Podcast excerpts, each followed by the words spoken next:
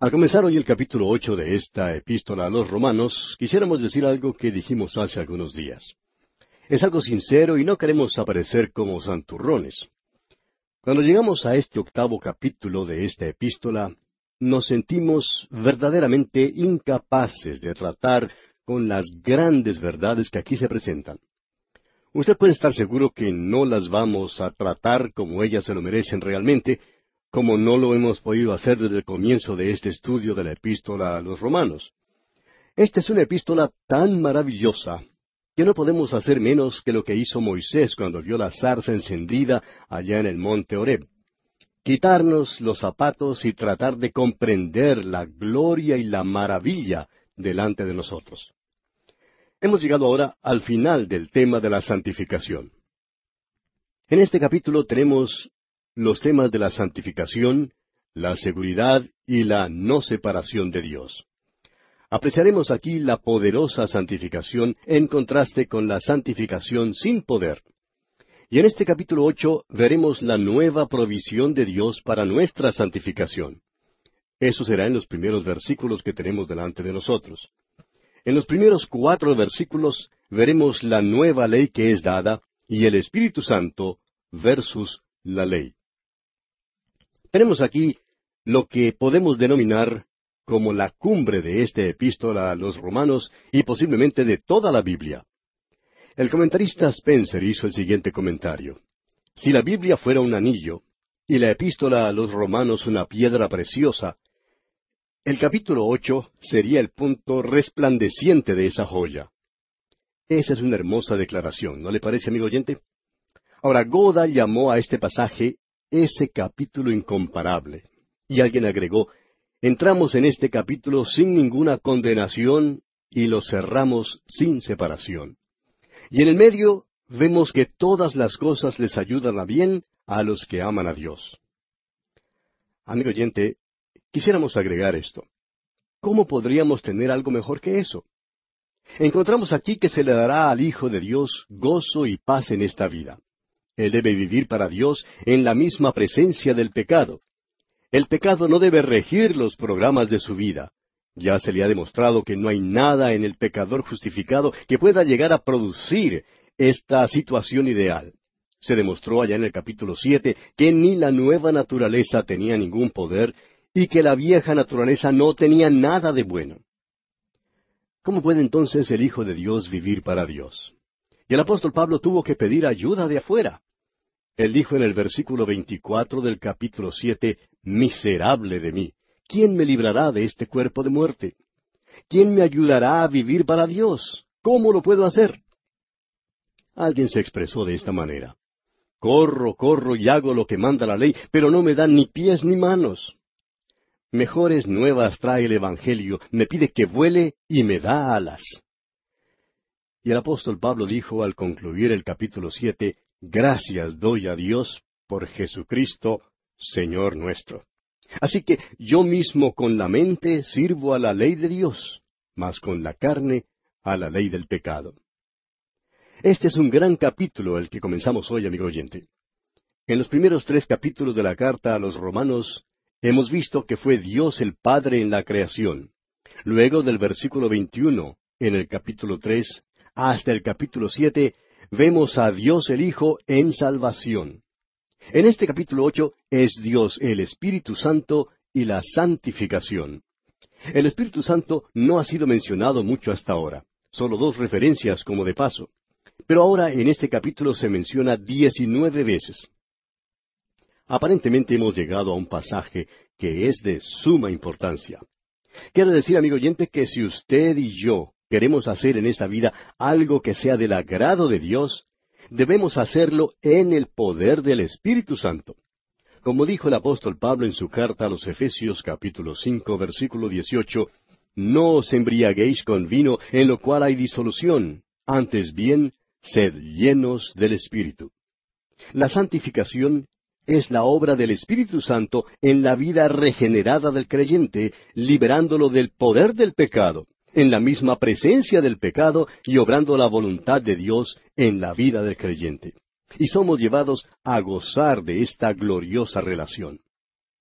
Los primeros versículos de este capítulo ocho de la epístola a los romanos han sido llamados por Goda la victoria del Espíritu Santo sobre el pecado y la muerte. Leamos pues el primer versículo. Ahora pues, ninguna condenación hay para los que están en Cristo Jesús, los que no andan conforme a la carne, sino conforme al Espíritu. Estas últimas palabras, los que no andan conforme a la carne, sino conforme al Espíritu, no pertenecen a este primer versículo, sino que son parte del versículo cuatro, donde también podemos leerlas. Aparentemente fueron agregadas por algún escriba al copiar las escrituras. Se nos dice entonces que no tenemos ninguna condenación. Es hermoso notar que a pesar del tremendo fracaso de Pablo en el capítulo siete, él no perdió su salvación. Dice, ninguna condenación hay para los que están en Cristo Jesús. Ahora, él no estaba disfrutando de la vida cristiana. Era un fracaso.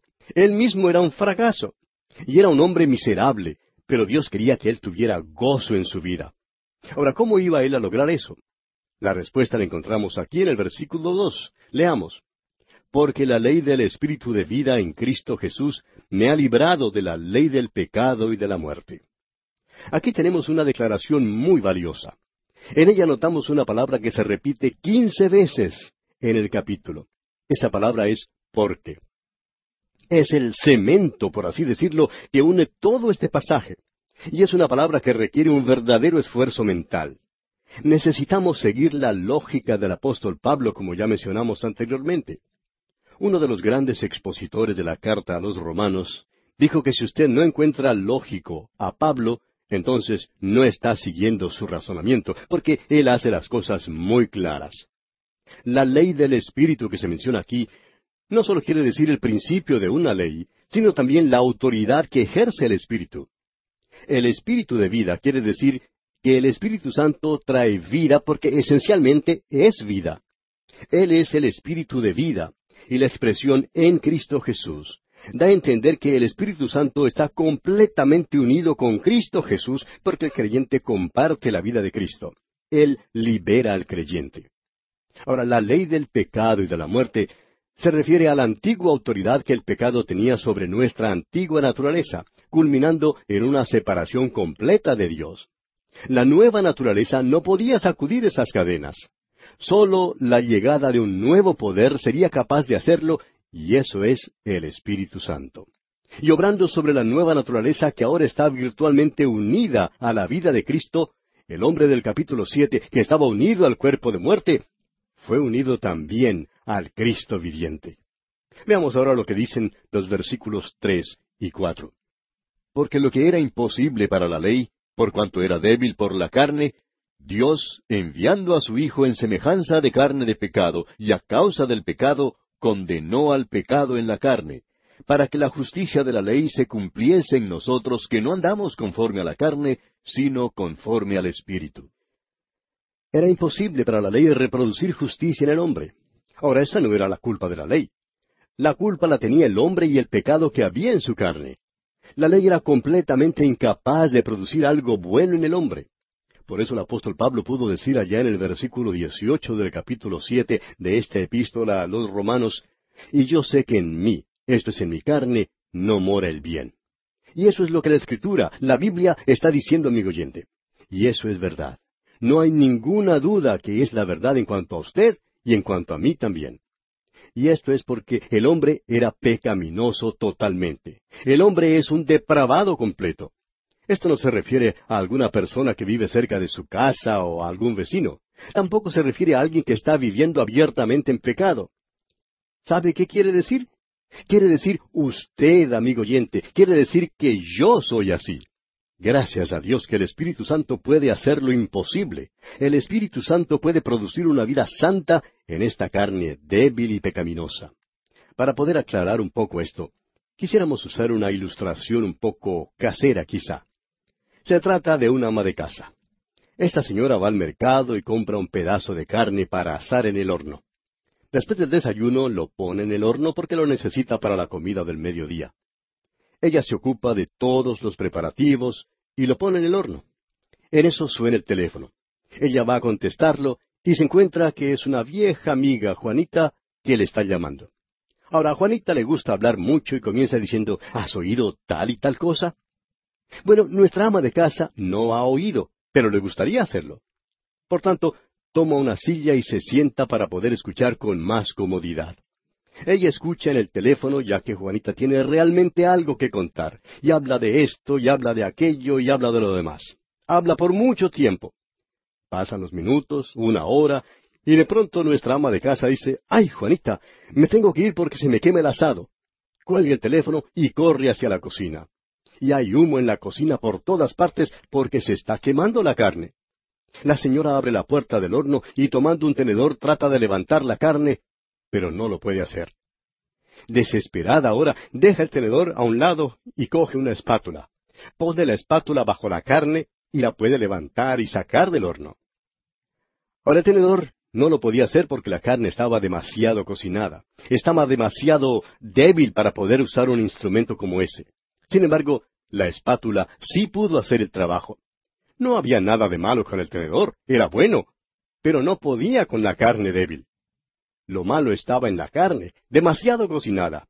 Es por eso que ella tuvo que usar algo nuevo, una espátula. Podemos decir ahora, amigo oyente, que la ley era como ese tenedor. No podía hacer su tarea porque la carne es débil, no nos puede levantar.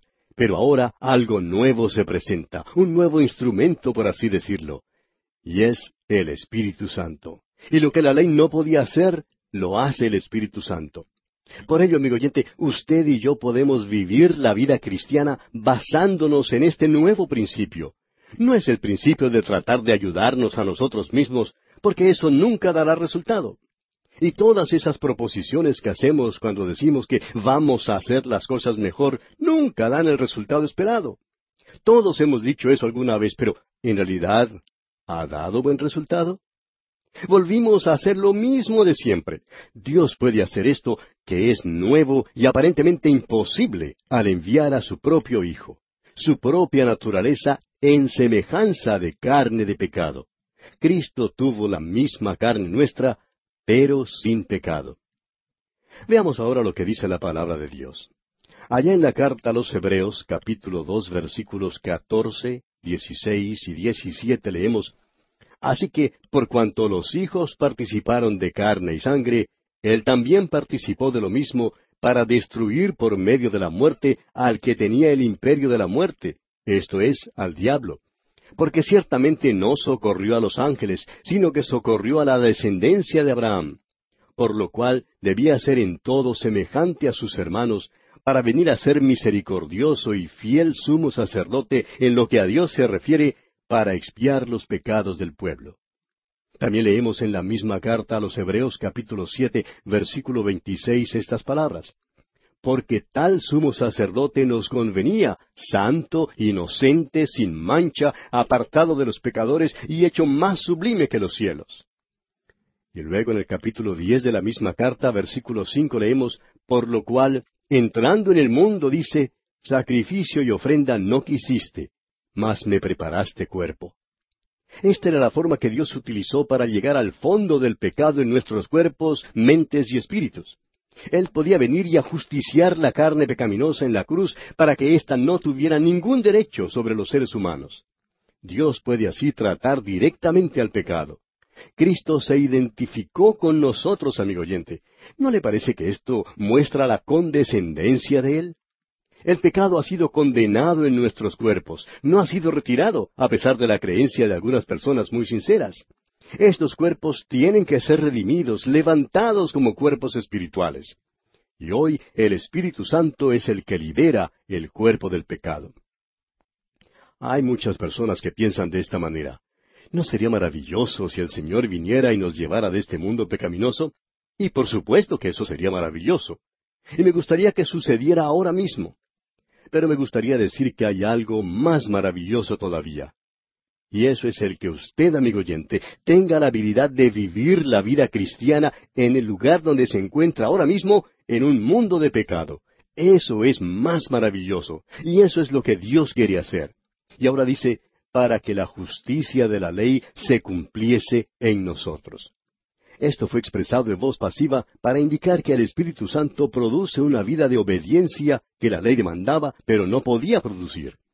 El Espíritu Santo provee el poder, pero la decisión es nuestra. Porque el pecado, él sugiere aquí, la ofrenda del pecado. El pecado no tendrá dominio sobre nosotros. ¿Qué cosa más maravillosa y gloriosa es esta? Ahora notemos que aquí se presenta un nuevo enfrentamiento. No es de nosotros el entablar una lucha, es el Espíritu Santo contra la carne. Escuche lo que dice aquí en el versículo cinco de Romanos ocho.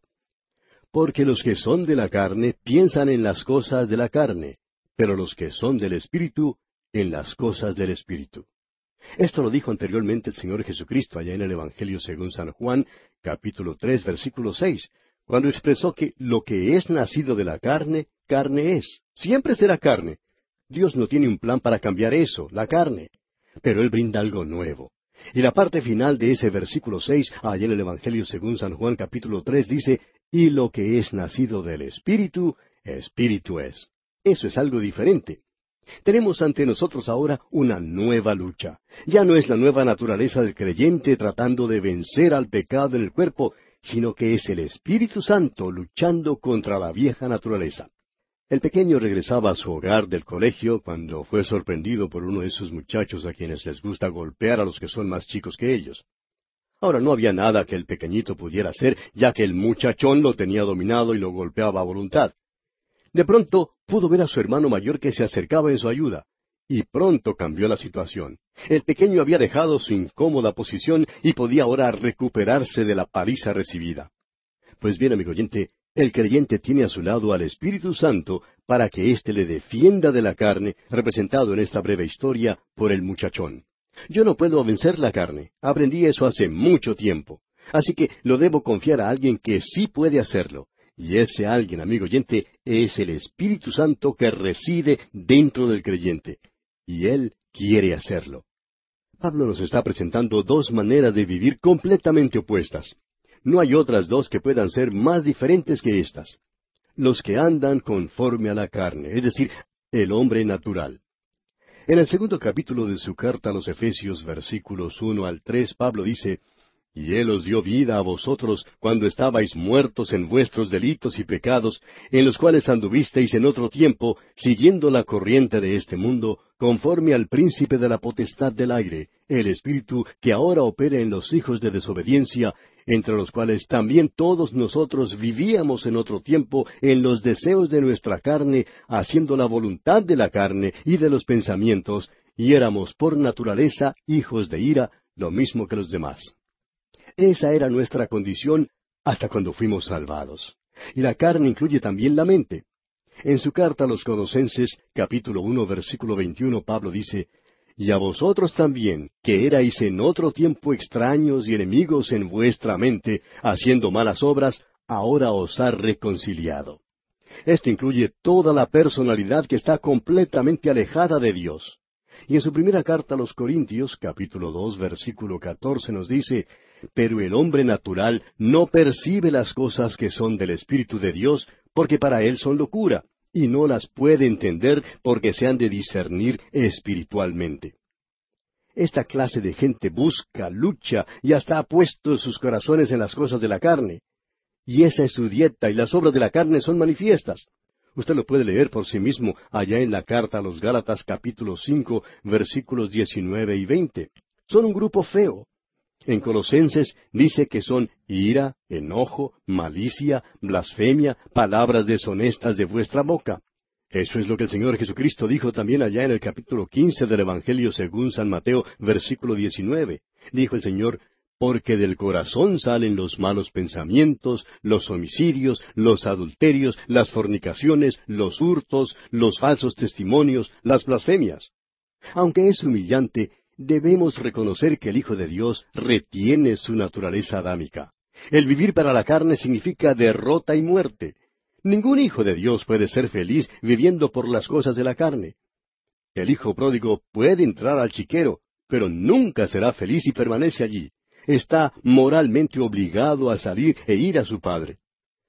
La otra clase de gente es la formada por aquellos que, según el Espíritu, han nacido de nuevo, han sido regenerados, llenos del Espíritu Santo de Dios, y ellos aman las cosas de Dios. Y el apóstol Pablo dice en su carta a los Colosenses capítulo tres, versículo uno, Si pues habéis resucitado con Cristo, buscad las cosas de arriba donde está Cristo sentado a la diestra de Dios. Y el versículo dos sigue diciendo, Poned la mira en las cosas de arriba, no en las de la tierra. Más adelante, en este mismo capítulo tres de la carta a los Colosenses, versículos doce y trece, el apóstol continúa dando más instrucciones para el creyente y dice, Vestíos pues como escogidos de Dios, santos y amados, de entrañable misericordia, de benignidad, de humildad, de mansedumbre, de paciencia, soportándoos unos a otros y perdonándoos unos a otros. Estas son algunas de las cosas que podemos leer allí y cuán maravillosas son. Estas son las cosas que busca el Hijo de Dios. Pero no lo podemos conseguir por medio de nuestro propio esfuerzo lo logramos solamente cuando dejamos que el Espíritu de Dios obre en nuestras vidas. Veamos ahora lo que dice Pablo aquí en el versículo seis de este capítulo ocho de la epístola a los romanos.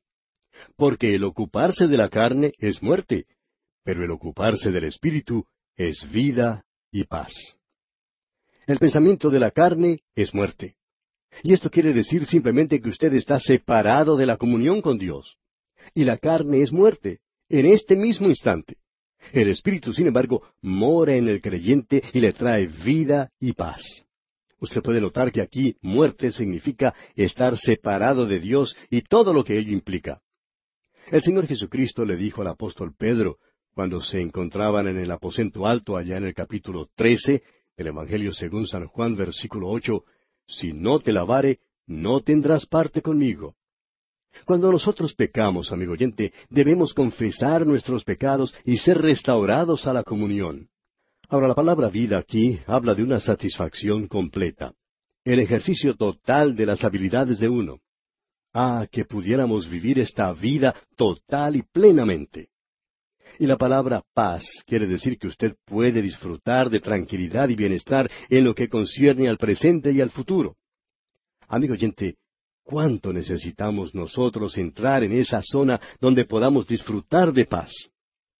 Volvamos ahora a los versículos siete y ocho de este capítulo ocho de esta epístola a los romanos.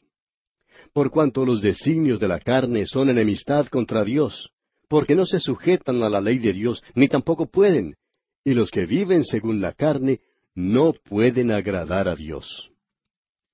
Nosotros tenemos una naturaleza antigua, y esta naturaleza antigua es como un ateo espiritual.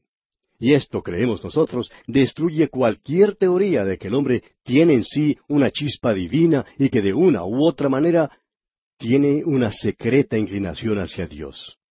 La verdad, amigo oyente, es que el hombre es el enemigo de Dios. Y aquí vamos a detenernos por hoy porque nuestro tiempo ha tocado ya a su fin. Continuaremos en nuestro próximo programa.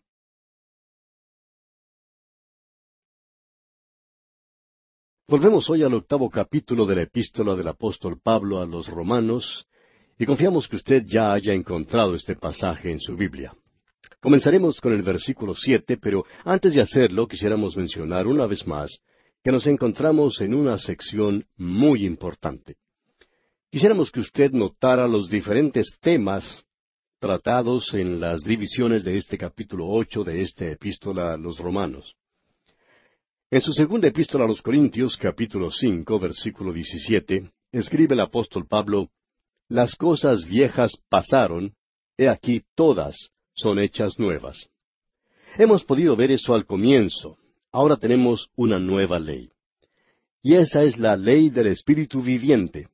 Él no obre en una manera descuidada.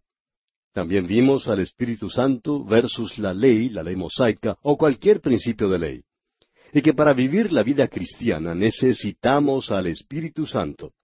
Estamos envueltos hoy en una lucha completamente nueva. No podemos escaparnos de ella. Pero gracias a Dios que, si nosotros no podemos triunfar, el Espíritu Santo sí puede vencer la carne. Ahora, en esta nueva división del capítulo ocho enfrentamos una nueva lucha. Y quisiéramos repasar primeramente algo de lo que hablamos anteriormente. Volvamos al versículo cinco de este capítulo ocho y leamos Porque los que son de la carne piensan en las cosas de la carne, pero los que son del Espíritu en las cosas del Espíritu. En otras palabras, los que están en la carne acatan las cosas de la carne, es decir, obedecen las cosas de la carne. Un pastor cuenta que una vez estaba de visita en un hogar y la señora de la casa había preparado el plato típico de la región, pollo frito. Cuando llegó la hora de comer, la dama salió fuera para llamar a su hijito. Después de un rato regresó y dijo, Vaya, ese muchacho no me atiende. Ahora lo que ella quería decir es, ese muchacho no me obedece. Pues bien, Pablo está hablando aquí como esta señora cuando dice que los que están en la carne atienden las cosas de la carne. Ya hemos visto eso también en el capítulo seis de esta misma carta a los romanos. Hay algunos creyentes en nuestros días que dicen, bueno, yo simplemente tengo que hacer esas cosas. Vivo en la carne. Amigo oyente, si usted vive en la carne y obedece las cosas de la carne siempre, y la nueva naturaleza no le reprende, entonces no debe tener la nueva naturaleza. Pero los que son del Espíritu, continúa el versículo, atienden las cosas del Espíritu. Usted ha recibido una nueva naturaleza y usted puede entregarse a esa nueva naturaleza. Es un acto de su propia voluntad. Y esta es la nueva lucha que se nos presenta aquí. Leamos otra vez el versículo seis de este capítulo ocho. Porque el ocuparse de la carne es muerte, pero el ocuparse del Espíritu es vida y paz. Hay algo que no se puede evitar en una situación en la cual si usted está viviendo en la carne y si es un hijo de Dios, entonces no está teniendo comunión con Dios. Eso no lo puede hacer.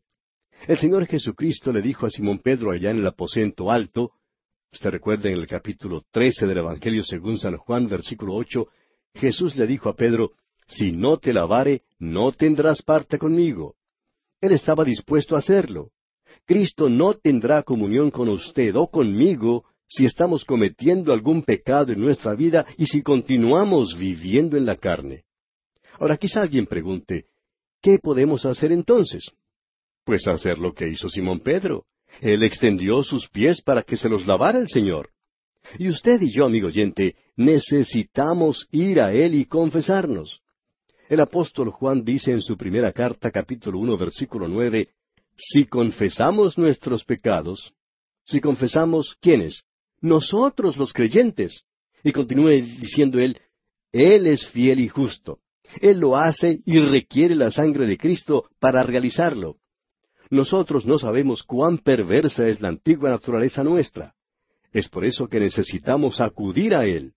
Como dijo Dante hace muchos años, Señor, confieso que sólo tú puedes purificar este establo Egeo, que los mares sean agua y las tierras jabón, pero si tu sangre no me lava, no hay ninguna esperanza. Y una vez más, nos referimos a la primera carta del apóstol Juan capítulo uno versículo siete donde dice, y la sangre de Jesucristo su Hijo nos limpia de todo pecado. Usted y yo, amigo oyente, no nos podemos imaginar cómo es esta vieja naturaleza. Es depravada totalmente. Y Dios no tiene ningún plan para redimirla. Él nos da una nueva naturaleza. Nosotros no podemos vivir para Dios en esa naturaleza vieja. Si usted continúa viviendo en esa vieja naturaleza, entonces no será un hijo de Dios. Alguien dirá, bueno, si un hijo de Dios peca, ¿qué diferencia hay entre él y un hombre perdido? Bien, la diferencia es simplemente esta. El hombre perdido pasa una noche de desenfreno en la ciudad. Cuando regresa a su casa dice, mañana salgo de nuevo y voy a hacer cosas peores. Quiero vivir la vida. Ahora, si el Hijo de Dios llegara a hacer algo así, regresaría a su casa y clamaría a Dios diciendo, Dios, cuánto me desprecio. Y usted despreciaría la vieja naturaleza que tiene. Algunos tienen la idea de que es posible enseñarle a esa vieja naturaleza a hacer cosas diferentes y poder vivir en ella. Pero no se puede hacer eso, amigo oyente. Eso es lo que lleva a muchos legalistas a tratar de controlar la carne. Parecen muy santos, pero son los peores chismosos de todos. El doctor Newell ha hecho algunas declaraciones de significación y quisiéramos compartirlas con usted. Él dijo, el tratar de mejorarse es dejar de vernos en Cristo solamente. Es esa idea que tenemos de querer ser mejores. Usted sabe que no lo es. Necesita verse hoy mismo en Cristo. Debe apreciar que sólo el Espíritu de Dios puede hacerlo en usted. Luego el doctor Newell continúa diciendo, El desilusionarse consigo mismo quiere decir que usted ha creído en sí mismo. Quizá alguien diga, estoy tan desilusionado conmigo mismo. Y esto es lógico porque sabemos que no hay nada bueno que pueda salir de esta carne. No crea más en usted mismo, amigo oyente. Crea que el Espíritu de Dios le puede ayudar hoy, a través de la nueva naturaleza, a vivir para Dios. Y permítanos decir aquí, amigo oyente, que el sentirse desanimado es incredulidad. Algunas personas dicen, estoy tan desanimado. ¿Sabe una cosa, amigo oyente? Eso quiere decir que no confía en Dios. Dios tiene un propósito, un plan, una bendición para usted. Y usted necesita asirse, necesita agarrarse de ella. Ser orgulloso es ser ciego. Nosotros no tenemos ningún privilegio ante Dios. Amigo oyente, usted debe verse tal cual lo ve Dios. Alguien ha dicho que si nos pudiéramos ver como nos ve Dios, no nos podríamos tolerar. Es que somos muy malos. La falta de bendición divina, amigo oyente, es producto de la incredulidad y no un fracaso devocional. Nos cansamos a veces con algunos de esos llamados creyentes dedicados. Amigo oyente, hasta nos fastidia y nos fatiga ver algunos de esos grandiosos, magníficos, piadosos creyentes dedicados. La falta de bendición divina, amigo oyente, es producto de nuestra falta de creencia en Dios. No es por falta de devoción. Ah, creer en Dios ahora, eso es lo que necesitamos. La devoción verdadera no es el resultado de nuestra intención de mostrarla, sino el descubrimiento de que la bendición ha sido recibida de Dios cuando nosotros éramos indignos, sin devoción. Cualquier cosa que recibo de Dios no es resultado de mi devoción. Yo no tengo nada que ofrecerle. Me llega como una dádiva, como un regalo de su gracia maravillosa. Esa idea de algunos de predicar devoción ahora, que mueve a muchos a dedicar sus vidas en el altar una y otra vez, sin que en realidad se haya producido ningún cambio completo, en realidad no tiene ningún resultado, porque en la próxima reunión vuelven a hacer lo mismo. Eso es algo fastidioso y cansador, amigo oyente. En esa gente no se puede confiar. Ellos son mentirosos, deshonestos y chismosos. Permítanos decirle, amigo oyente, que no hay necesidad de estar dedicándose de esa manera. Lo necesario es reconocer que Dios puede hacer algo, mientras que nosotros no podemos hacer nada. Alguien quizá puede sentirse ofendido por esto y decir, bueno, eso es muy duro, y amigo oyente, esperamos que así sea. Es nuestro propósito que así sea, por lo que Pablo está diciendo aquí con toda claridad. Y en los versículos siete y ocho escribe Pablo, por cuanto los designios de la carne son enemistad contra Dios, porque no se sujetan a la ley de Dios, ni tampoco pueden, y los que viven según la carne no pueden agradar a Dios. Nosotros tenemos una naturaleza antigua, y esa naturaleza antigua es un ateo espiritual. Y esto, creemos nosotros, destruye cualquier teoría de que el hombre tiene en sí una chispa divina y que, de una u otra manera, tiene una secreta inclinación hacia Dios. La verdad, amigo oyente, es que el hombre es el enemigo de Dios. El hombre hasta se vuelve religioso para poder estar lejos del Dios viviente y de la persona de Jesucristo. Mire usted, si el hombre en su condición natural fuera llevado al cielo, antes de la puesta del sol ya habría comenzado una revolución y comenzado reuniones de protesta. Jacob en su condición natural se había envuelto en una lucha. Allá en el capítulo treinta y dos del libro de Génesis, versículo veinticuatro, leemos Así se quedó Jacob solo, y luchó con él un varón hasta que rayaba el alba. Y no fue sino hasta cuando Jacob abandonó, hasta cuando él se entregó, que pudo ganar. Cualquier cosa producida por la carne no es aceptable ante Dios el llamado bienhechor, la civilización, la cultura, el alardeado progreso, todo esto no es más que una hediondez ante Dios. Las obras religiosas de los hombres de la Iglesia, obrando en la indiferencia de la carne, solo provocan un malestar en Cristo. Nos preguntamos si estamos dispuestos a aceptar la opinión de Dios sobre nuestra jactancia. Amigo oyente, este es un terrible cuadro del hombre pero es justo y podemos estar seguros de que hay libertad en el Espíritu de Dios. Veamos ahora lo que el apóstol nos dice aquí en el versículo nueve de este capítulo ocho de su epístola a los romanos. Mas vosotros no vivís según la carne, sino según el Espíritu, si es que el Espíritu de Dios mora en vosotros. Y si alguno no tiene el Espíritu de Cristo, no es de él. Note aquí la palabra sí.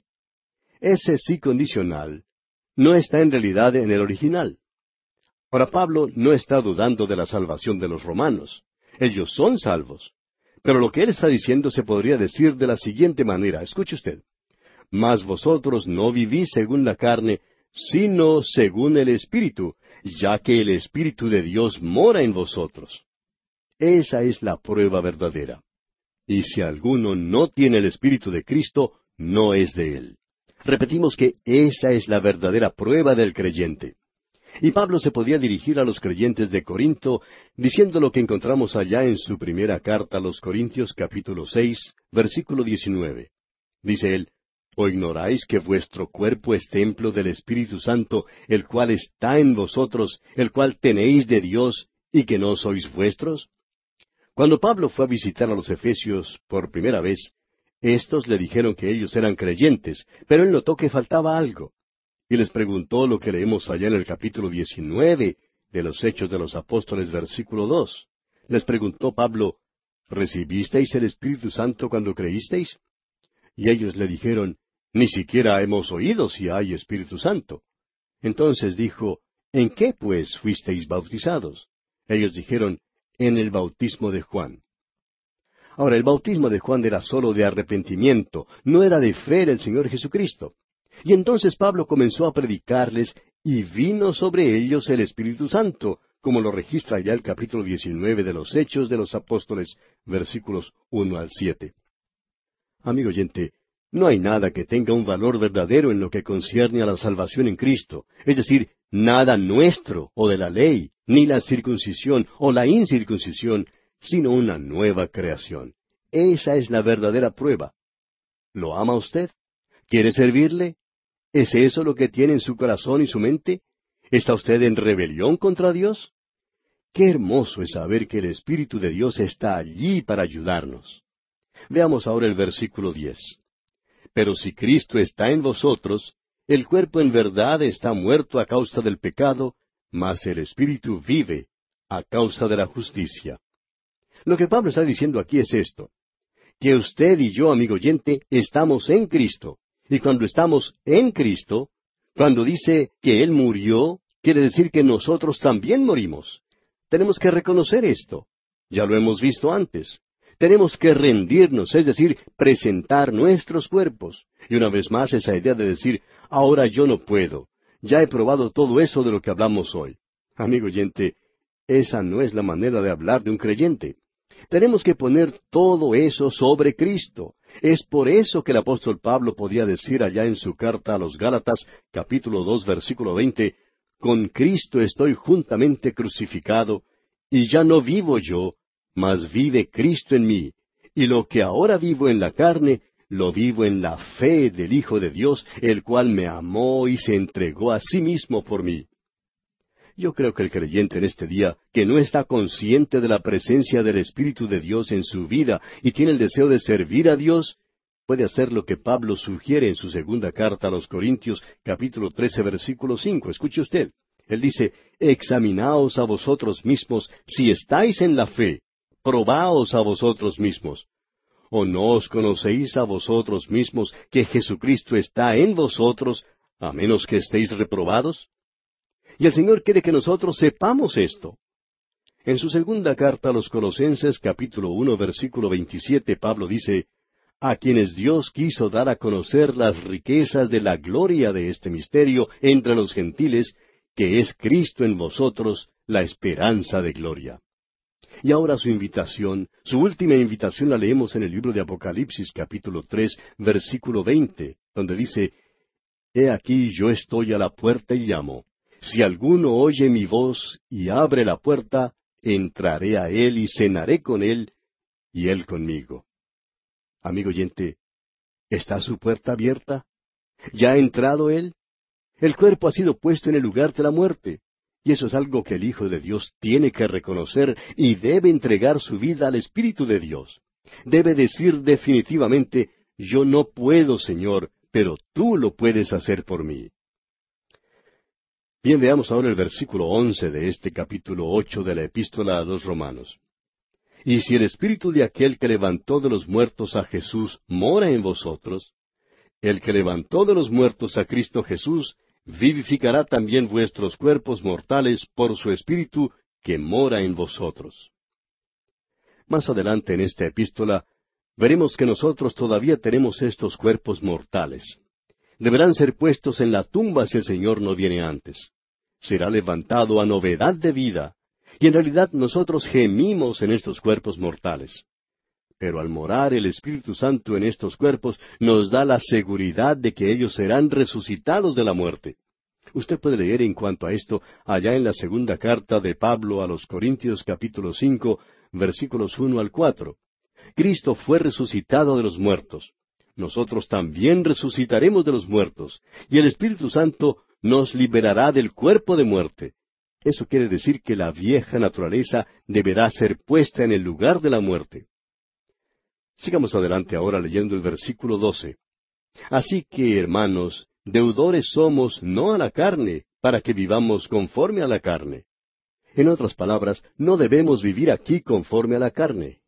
Dios creó al hombre. Él lo creó con cuerpo, alma y espíritu. Y cuando el hombre pecó, su espíritu murió inmediatamente. Porque el Señor dijo allá en el capítulo dos de Génesis, versículos dieciséis y diecisiete, De todo árbol del huerto podrás comer, mas del árbol de la ciencia del bien y del mal no comerás, porque el día que de él comieres, ciertamente morirás. Ahora sabemos que Adán no murió sino hasta unos novecientos años después, es decir, físicamente, pero sí murió espiritualmente.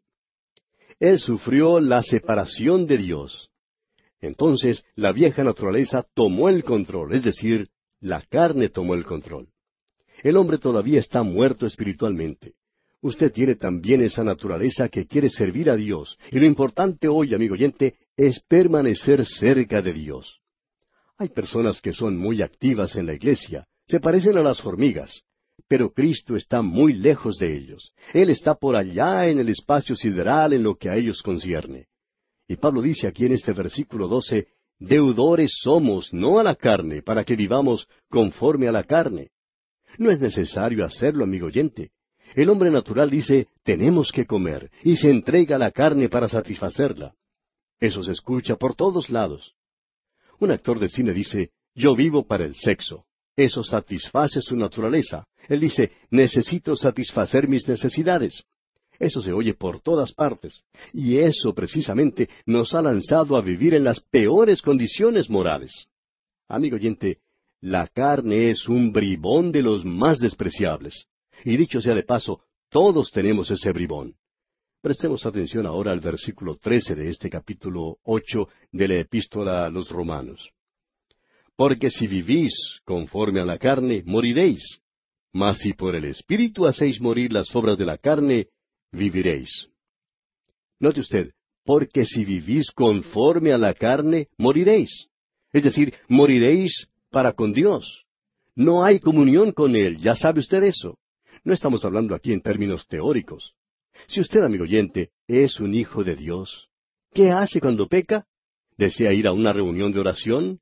¿Quiere ir a la iglesia? ¿Tiene deseos de leer la Biblia o de orar? Por supuesto que no. Usted se encuentra en un estado de separación de Dios. Sin embargo, si por el Espíritu hacéis morir las obras de la carne, viviréis. Veamos entonces, ¿cuál es su problema? ¿Cuál es su duda? Seamos prácticos. Tratemos de llegar al grano y tratar esta situación directamente. ¿Cuál es su problema, amigo oyente? ¿La bebida? Usted dirá, yo no bebo. Entonces, ¿las drogas? No, no, no, tampoco. Entonces, ¿será el sexo? Por supuesto que no. Veamos entonces, ¿qué es lo que usted piensa? ¿Cuáles son sus pensamientos? ¿Y qué acerca de los chismes? ¿Dice usted siempre la verdad?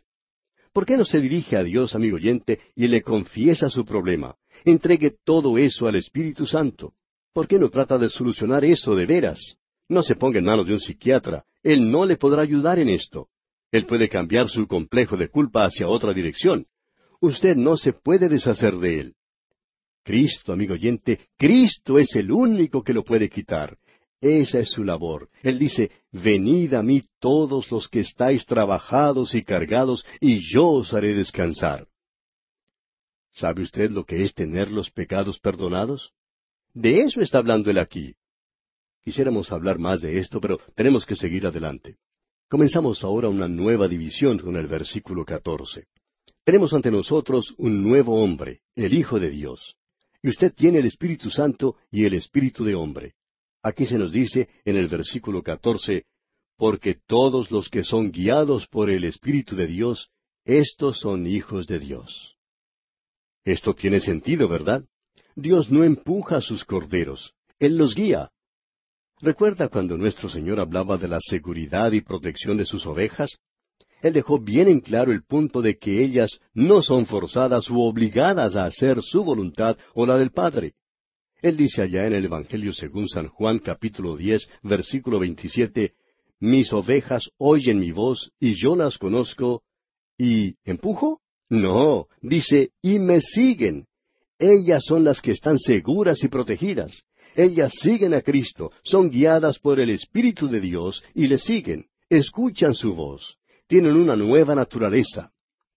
Como predicador siempre tengo el privilegio de hablar de la palabra de Dios y aquellos que son sus ovejas escuchan su voz. ¿Y los otros? Ellos la odian, ellos luchan contra uno. ¿Sabe usted por qué, amigo oyente? Porque no son sus ovejas. Cristo dijo allá en el capítulo quince del Evangelio, según San Juan, versículo dieciocho, Si el mundo os aborrece, sabed que a mí me ha aborrecido antes que a vosotros. Si usted es amigo del mundo, entonces algo anda mal. Un pastor joven hablaba con otro de más experiencia. Le dijo que estaba teniendo toda clase de problemas. ¿Qué clase de problemas? le preguntó el más anciano. Le dijo que los tenía con algunos miembros de la congregación. Y le dijo que había tratado de seguir los estudios a través de la Biblia. Entonces, el anciano le respondió, gracias a Dios. Así se dará cuenta que muchos de ellos no son sus ovejas. Sus ovejas le seguirán, amigo oyente. Lo hacen porque son sus ovejas. Y eso es lo que está diciendo aquí. Bien, nuestro tiempo ya ha tocado a su fin, amigo oyente, así es que vamos a detenernos aquí por hoy.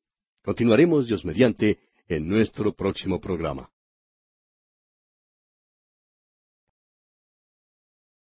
Continuamos hoy estudiando el capítulo ocho de la epístola a los romanos. Y en nuestro programa anterior comenzamos una nueva división con el versículo catorce, donde tenemos un nuevo hombre, el Hijo de Dios. Y vimos que Dios no empuja a sus corderos, sino que los guía. Recordamos cuando nuestro Señor Jesucristo hablaba de la seguridad y protección de sus ovejas. Él dejó bien en claro el punto de que ellas no son forzadas u obligadas a hacer su voluntad o la del Padre. Allí en el Evangelio según San Juan capítulo diez versículo veintisiete, el Señor Jesucristo dice, mis ovejas oyen mi voz, y yo las conozco. ¿Y empujo? No, no dice y empujo, dice y me siguen. Ellas son las que están seguras y protegidas. Ellas siguen a Cristo. Son guiadas por el Espíritu de Dios y le siguen, escuchan su voz. Tienen una nueva naturaleza. Siempre que tengo el privilegio de hablar de la palabra de Dios, hay quienes son sus ovejas y escuchan su voz. Pero asimismo hay otros que odian la palabra de Dios y luchan contra uno. ¿Y sabe usted por qué, amigo oyente? Porque ellos no son sus ovejas. El mismo Señor Jesucristo dijo allá en el Evangelio según San Juan capítulo quince versículo dieciocho, Si el mundo os aborrece, sabed que a mí me ha aborrecido antes que a vosotros. Si usted es amigo del mundo, entonces algo anda mal con usted, amigo oyente. Ahora, en el versículo quince de este capítulo ocho de la epístola a los romanos leemos, Pues no habéis recibido el espíritu de esclavitud para estar otra vez en temor, sino que habéis recibido el espíritu de adopción, por el cual clamamos, Abba, Padre. Nosotros no tenemos ese espíritu de temor preocupándonos por nuestra condición espiritual triste y, desalentado. Usted está lleno de gozo, ahora es hijo de Dios, y el Espíritu de Dios lo llena uno de tal manera que le hace exclamar, Abba, Padre. Ahora esa palabra Abba no ha sido traducida nunca. Los traductores al principio tenían una gran reverencia por la palabra de Dios, creyendo firmemente que era la palabra de Dios y por tanto nunca la tradujeron. Nos dicen que es un término muy íntimo. Se podría traducir como mi papá o, papacito. Pero amigo oyente, uno nunca habla de Dios de esa manera, ¿verdad? Sabemos que hay muchos que hablan de una manera muy familiar, de una manera eh, muy confianzuda con Dios. Pero eso sería una blasfemia. Nosotros no hacemos eso. Pero tenemos en nosotros al Espíritu de Dios. Esto se nos hace muy presente en momentos de crisis, cuando uno está enfermo, por ejemplo. Un creyente contaba lo que él pensaba la primera vez que tuvo que ser internado en un hospital. Dice que volvió su rostro hacia la pared y habló como lo hizo Ezequías, y dijo, Señor, he visitado este hospital muchas veces, he acariciado las manos de los enfermos y he orado con ellos, y les he dicho, confíe en el Señor, Él le ayudará. Les dije eso, Señor, pero ahora es la primera vez que me toca a mí estar aquí. Quiero saber si es verdad o no. Quiero que me lo muestre de una manera real. Si tú eres mi Padre, quiero saberlo. Y concluyó este amigo diciendo, y lo sé. Amigo oyente, Él se lo puede demostrar a usted también. El Espíritu de Dios clama dentro de usted diciendo, Abba, Padre. Él es mi Padre y Él puede ser el suyo si usted confía en Él. Qué dulce es poder confiar en Él. Entréguese a Él, amigo oyente. Cómo me gusta hablar de esto también. Bien, continuando ahora con nuestro estudio aquí en este capítulo ocho de la epístola a los romanos, leamos el versículo diecisiete. Y si hijos, también herederos, herederos de Dios y coherederos con Cristo, si es que padecemos juntamente con Él, para que juntamente con Él seamos glorificados. Deberíamos decir aquí, ya que sufrimos con Él. Ese sí, como ya hemos dicho anteriormente, no es tan grande como parece serlo. Creemos que quiere decir simplemente, ¿qué estás padeciendo hoy? Y Pablo muestra que nuestro sufrimiento aquí es algo leve, liviano. Hay algo de mucho más peso, un peso de gloria eterna que llegará algún día. Pensamos que muchos de nosotros, cuando lleguemos a la eternidad, quizá hubiésemos deseado padecer un poco más por Él. Esa es la manera por la cual Él nos educa.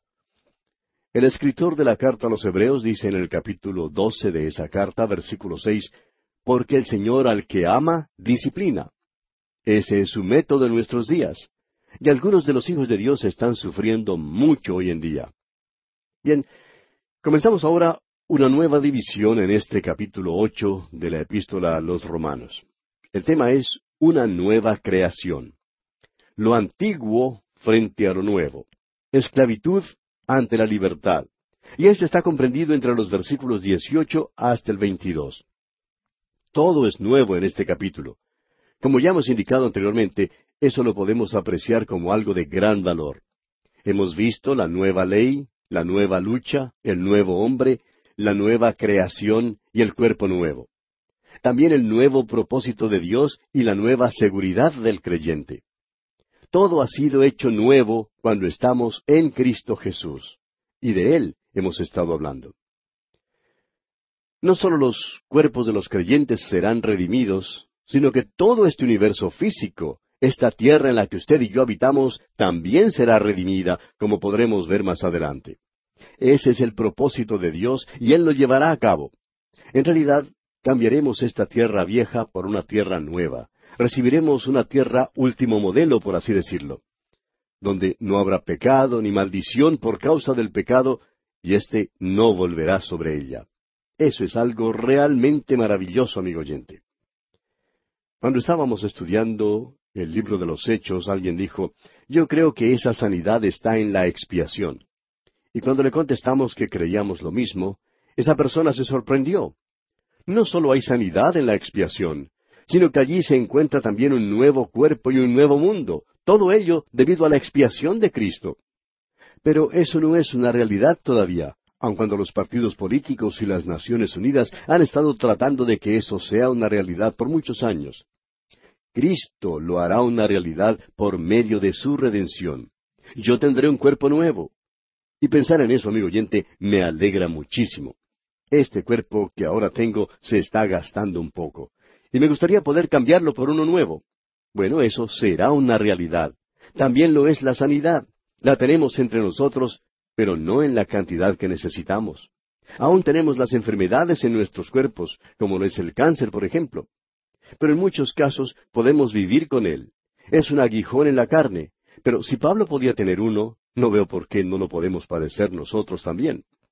Y nos podemos gozar en la bondad que encontramos en la gracia de Dios. Bueno, veamos ahora lo que Pablo dice aquí en el versículo 18 de este capítulo 8 de la epístola a los romanos. Pues tengo por cierto que las aflicciones del tiempo presente no son comparables con la gloria venidera que en nosotros ha de manifestarse. Pablo reconoce que recibiremos algún día cuerpos redimidos. Él dice, pues tengo por cierto que las aflicciones del tiempo presente no son comparables con la gloria venidera que en y sobre nosotros ha de manifestarse. Es algo reconfortante pensar que algún día podremos cambiar estos cuerpos viejos y gastados por otros nuevos. Nosotros tendremos cuerpos nuevos y será en realidad un cuerpo. Yo me sentiría desnudo sin un cuerpo. Siempre he funcionado, siempre he actuado en un cuerpo. Ha sido la casa en la cual he vivido. No sabría qué hacer sin ella. Aun así, Pablo ha dicho claramente que la antigua naturaleza tenía control sobre este viejo cuerpo y todavía lo tiene. La psicología tiene mucho que hablar sobre nuestros hábitos y costumbres. Usted sabe que hace ciertas cosas, piensa otras más, y crea en estos cuerpos esas cédulas, esa arborescencia que termina siendo un camino.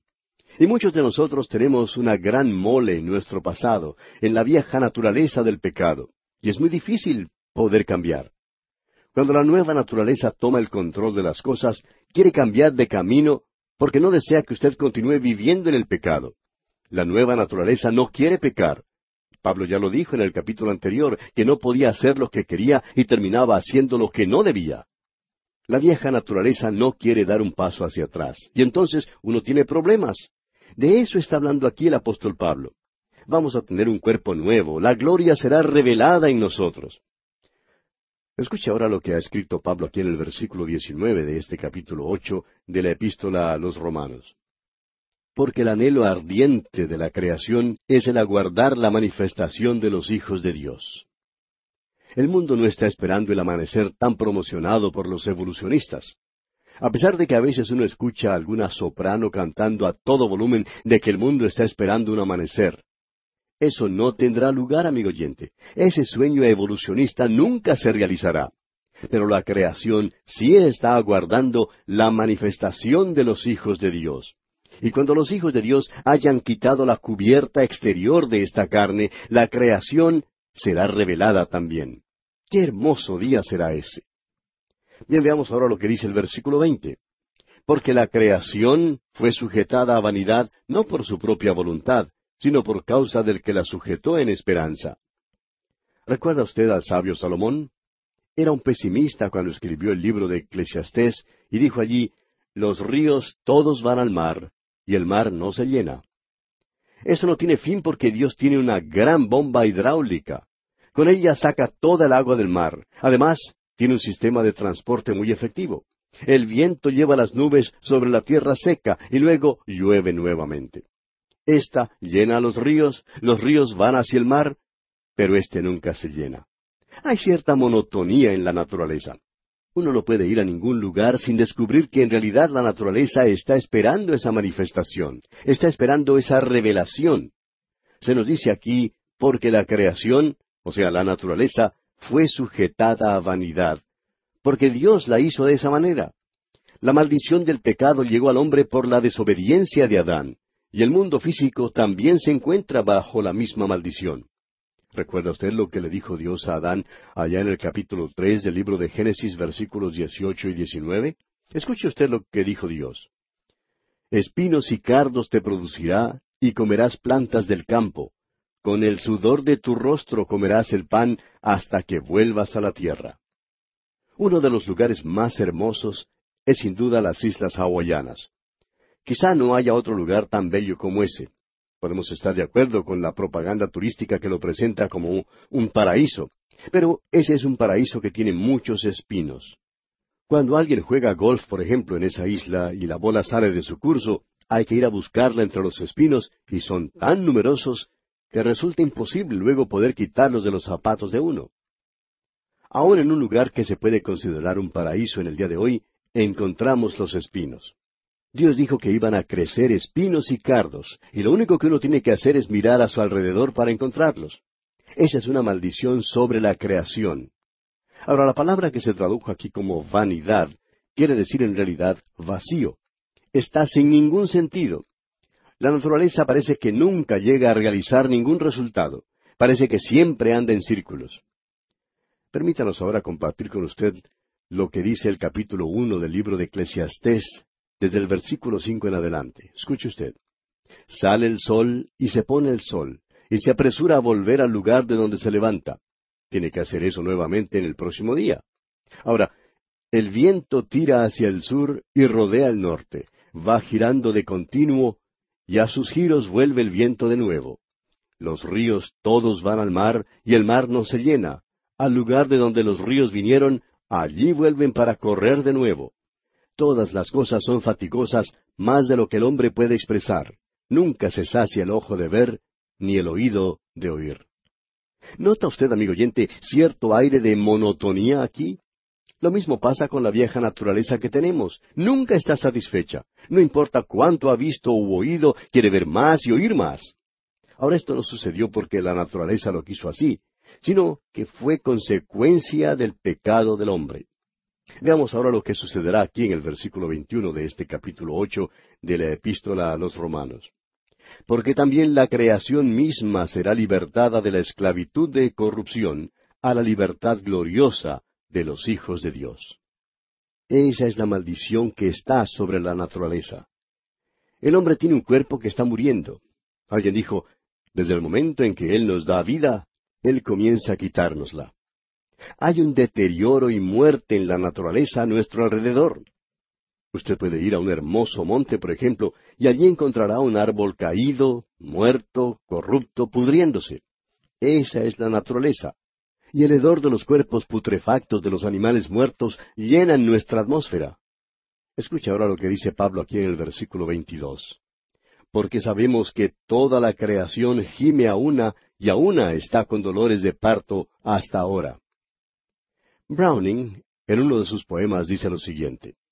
Dios está en el cielo y todo anda bien con el mundo. Un creyente sabe que eso no es cierto. Dios sí está en el cielo, pero no todo anda bien en este mundo. En contraste, podemos ver lo que Joel dice en el capítulo uno, versículo dieciocho de su libro. Él dice, cómo gimieron las bestias, cuán turbados anduvieron los atos de los bueyes porque no tuvieron pastos. También fueron asolados los rebaños de las ovejas. Hay quienes han señalado un hecho y quizás usted, amigo oyente, se ha dado cuenta del mismo, y es que la naturaleza canta en un tono menor. Si usted ha tenido oportunidad de estar en las montañas de noche y de escuchar cuando el viento sopla por los pinos, qué canto más plañidero el que uno escucha. Y cuando uno se detiene a la orilla del mar y escucha las olas golpear contra las rocas, parece oír el lamento de las ondas al romperse. Se nos dice que en realidad se ha podido grabar la música de los árboles. Y es algo triste, lúgubre. Y luego, allá en los montes se escucha el grito angustiado de un animal pequeño o de un ave. Es penetrante en la noche, nos hiela la sangre. La naturaleza presenta un testimonio perceptible de la veracidad de las escrituras. Goda cita a Schelling en algo relacionado con esto y dice, la naturaleza con su coro melancólico se asemeja a la novia que en el momento en que terminaba de adornarse para sus bodas, ve morir a su novio. Allí queda con una fresca corona sobre sus sienes, engalanada con su vestido nupcial, pero con sus ojos llenos de lágrimas. Qué cuadro este de la naturaleza, amigo oyente. La creación gime, y eso es correcto. Llegamos ahora a una nueva sección que habla del nuevo cuerpo. El cuerpo que gime ahora y el cuerpo redimido. Leemos aquí en el versículo 23. Y no solo ella, sino que también nosotros mismos que tenemos las primicias del Espíritu, nosotros también gemimos dentro de nosotros mismos, esperando la adopción, la redención de nuestro cuerpo. Ahora no solo la naturaleza gime, sino que el creyente armoniza con ella. Creemos que este versículo es el más devastador para aquellos que mantienen la teoría de que la señal de un verdadero creyente es una cara con una sonrisa permanente, que uno ande por todas partes siempre sonriendo, mostrando los dientes como alguna propaganda de un dentífrico. Ellos mantienen que el creyente tiene que sonreír todo el tiempo como un vendedor ambulante.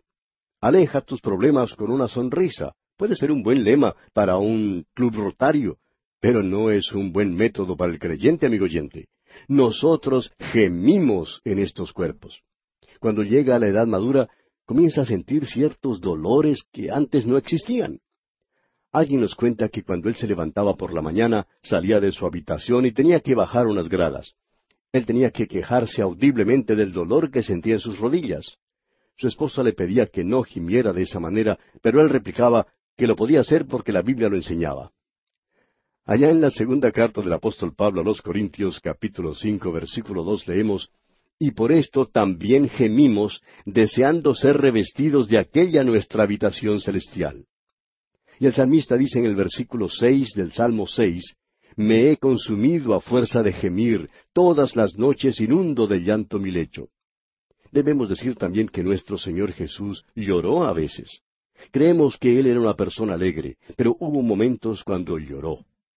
Y estos cuerpos viejos que tenemos son cuerpos que gimen, amigo oyente. Veamos ahora el versículo 24 al proseguir con nuestro estudio del capítulo ocho de la epístola a los romanos.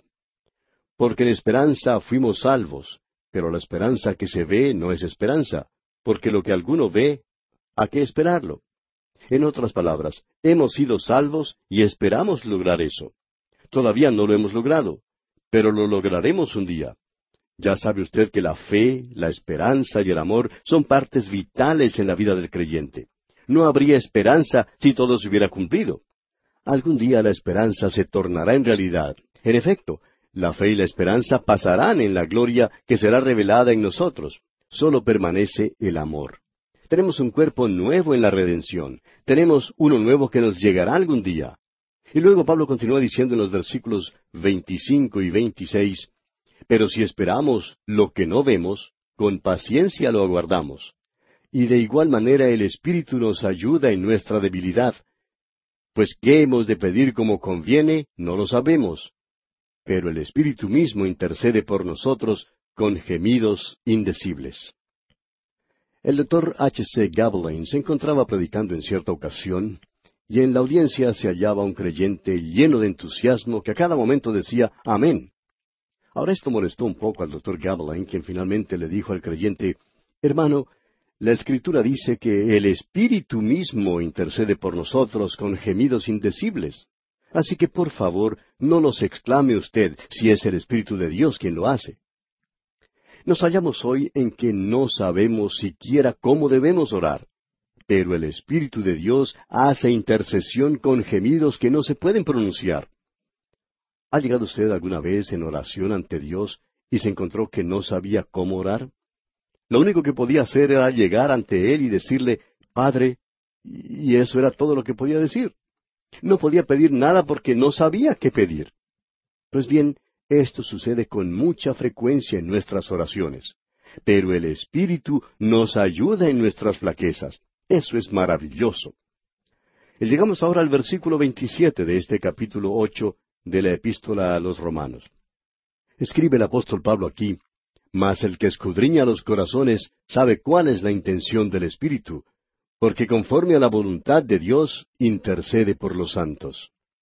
Si yo llego delante del Señor en oración y le digo, Señor, yo quiero que tú hagas esto de esta manera, quizás no reciba respuesta a mi oración, pero es maravilloso ir delante del Señor y decirle en oración, Señor, no sé cómo pedirte algo, no sé qué decir, pero llego ante tu presencia como tu Hijo, y mi deseo es que se haga tu voluntad.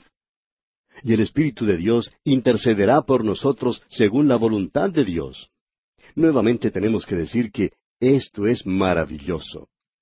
Tenemos ahora el nuevo propósito de Dios. Y si esta epístola a los romanos es el gran libro de la Biblia. Y si el capítulo ocho es el punto sobresaliente, entonces hemos llegado a la cima de la cual habló el comentarista Skinner. Ese punto culminante es este versículo siguiente, el versículo veintiocho de este capítulo ocho. El propósito de Dios, por tanto, garantiza la salvación de los pecadores. En los próximos tres versículos tenemos el proceso ascendente de la salvación. Así es como lo llama el comentarista Stanley. Veamos este gran versículo veintiocho. Leamos. Y sabemos que a los que aman a Dios, todas las cosas les ayudan a bien. Esto es, a los que conforme a su propósito son llamados. El finado Dr. Torrey, un gran hombre de Dios, tenía un amplio conocimiento de este versículo. Él lo llamó una almohada suave para un corazón cansado. Muchos de nosotros hemos reclinado nuestra cabeza en este versículo 28 de este capítulo 8 de la epístola a los romanos.